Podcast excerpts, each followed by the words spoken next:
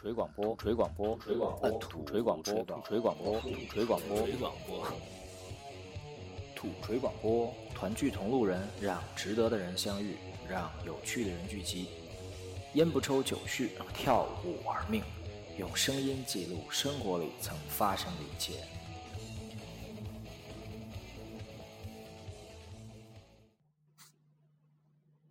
来呗，开始。那就开始。Hello，大家好，这里是土水广播。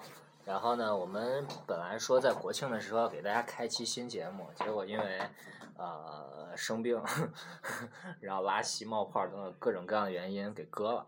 然后呢，今天刚好我们就开始录新期节目。然后就是白话骗经，就我前两天看过一本书，这本书就是说从古到今，发现其实咱们那个勤劳的中国人民、中华人民骗骗人的。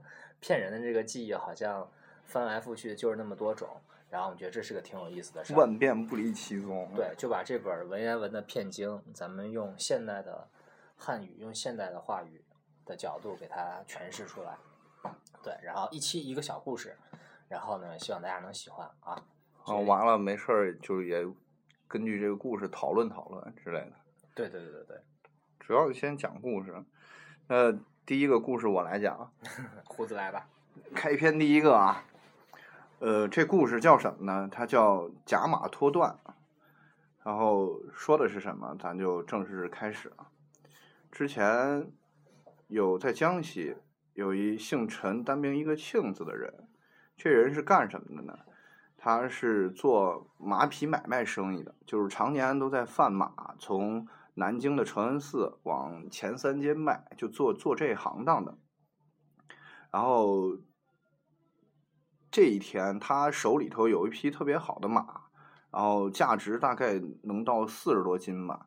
然后他就在沿街卖，呃，结果突然就来了一人，这人他的行头特别好，就穿的就像现在就是一看就是高富帅那种的，就是翩然而来，就站到他跟前，就就像在找事儿一样，然后就一直看着他这马，看了很久都不走。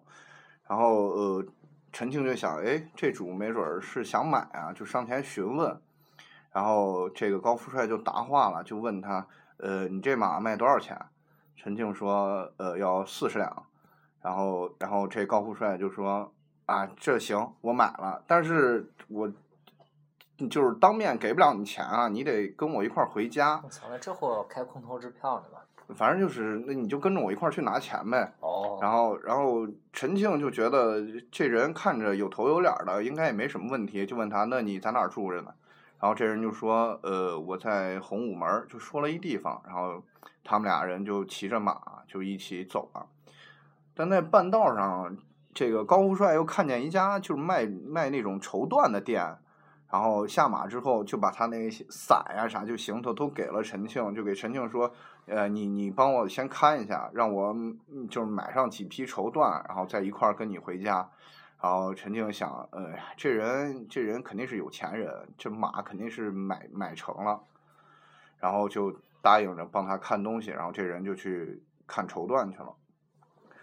然后这高富帅一到一到那个绸缎铺，就跟那个绸缎的掌柜的就争吵起来了，然后就说你啊，你这就是还价嘛，就砍价，然后就跟他说啊，你这东西不值这钱，怎么怎么样，反正就就一直跟人跟人吵吵，呃，结果他就说，哎，不行，你你得给我便宜，你这看不懂，我我得拿着这出去叫别人看一看，看看呃你这到底值不值这价，然后。然后那个段客说啊，我这好东西你随便给人看，但是你不能走太远了。然后那个高夫人又说啊，你害怕啥了？我这你看我门口这牵着马的，还有这这哥们儿都是我朋友，你他们都在这儿了，你还有什么操心的？然后结果他拿着段子就就走了，一出门就跑了。拿着段子，段子可费拿。呃，就就是绸缎嘛。嗯。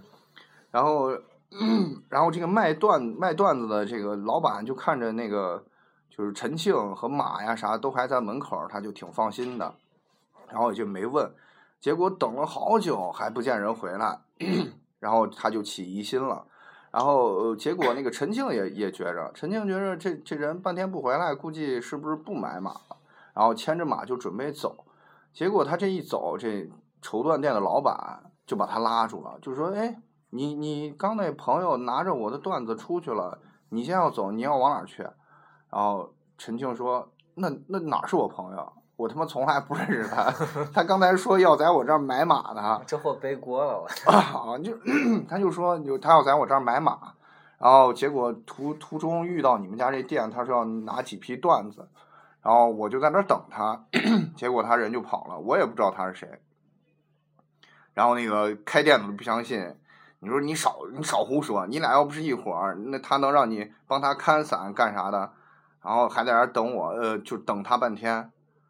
要如果不是你，我也不会把我我家的这绸缎给他，他非要说去找别人看一看。然后结果他俩人就一直争吵，反正谁也说服不了谁，最后就到官府去了。结果官府就是就是一查，陈庆这人就是常年就做老实人，做马匹生意的，也没有什么乱七八糟的事儿，也没有案底之类的。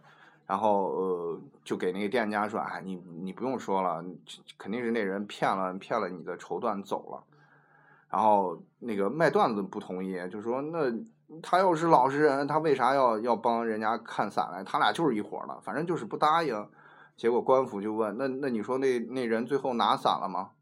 然后陈庆说：“没有，他把丢到这儿就再也没有回来过。”然后官府最后就说：“啊，你你被人家骗了，你这就叫。”呃，就想要偷你的段子啊，故借假借这个马，要抵押在这儿，把把陈庆当人质，他拿了你的段子就跑了，这是你自己被骗了，然后陈庆没有罪，然后故事大概就是这样子。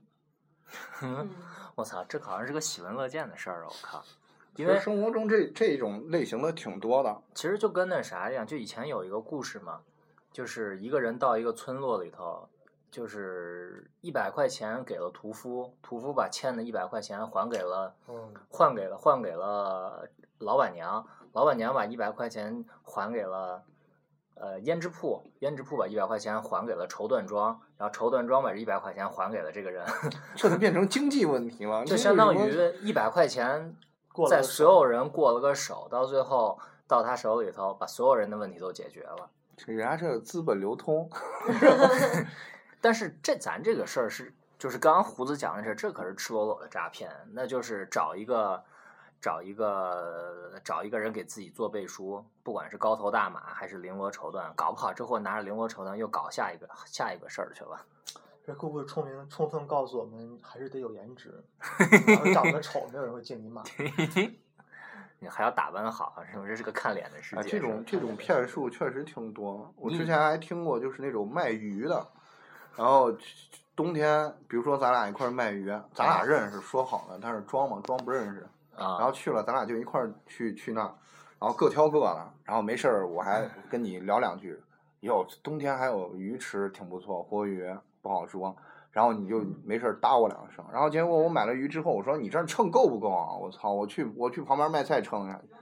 然后那那老板就以为咱俩是朋友。然后看你还在那儿挑鱼，也不也不放心让我去了。然后我一去，结果你买你的，你说老板把把这小鲫鱼给我给我称称。小鲫鱼。然后 然后老板就说：“哎，那你朋友刚才拿一条鲤鱼啊？”然后你就说：“我操，谁他妈是我朋友？我不认识他。”然后就这种的挺多的。哎，这贼没辙呢。但是我觉得搁到现在这社会就很难了。是吧？我觉得现在社会这样骗的应该挺难的吧。啊，骗只能早市上骗一些老头老太太，托嘛，就是就带个托。但是这个陈庆相当于也是一个受骗的哈，对，他是他不是说好的，他是本来想着四十两的一匹高头大马，今天能出售，有下家了，有下家卖卖出去了。他也挺幸运的，没有被被人把马骗走。就人家人家目的就不是骗马。马只是用用来做做质押的，背锅的。哎，所以这个这能告诉咱一个啥道理了？啊，长得好看 就就能骗人是吗？就我觉得告道理就是你不能就是就那句话，你不要以为你以为的就是你以为的，对不对？你啥事儿都得问清楚。你以为他是朋友？那根本不是啊！对，所以说，如果谁要做生意的话，这其实有一个特深刻的提醒，就跟买股票一样，你不要觉得你的股票今天来了个来个涨停，你就觉得你挣钱了。操，没有交易到手，钱到手，那这个交易根本没有达成的。不要过早的那什么，不要过早的 happy。就是就像那种就跟有担保之类的，小薇，你笑啥？你是受过骗吗？这种？没有，我觉得这种这种就骗术，像咱们挺挺难遇见的。我没见过。嗯，你别你别嘴硬，你说不定哪天你就陕西这地方邪。陕西邪呢？不是我我的意思，就是这种骗法，因为 咱咱应该都不是那种，就是属于你还不确定对方是干嘛的，就会嗯就会跟着他，嗯，我有可能。不过这种的生活中还有啊，我觉得哎，肯定有，要不然要不然新闻新闻上面拿那么多。是有的。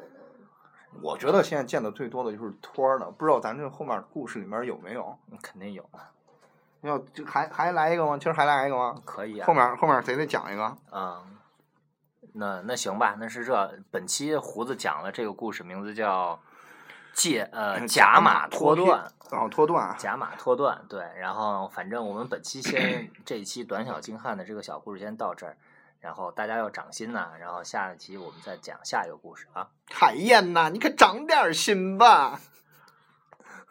太骚气了。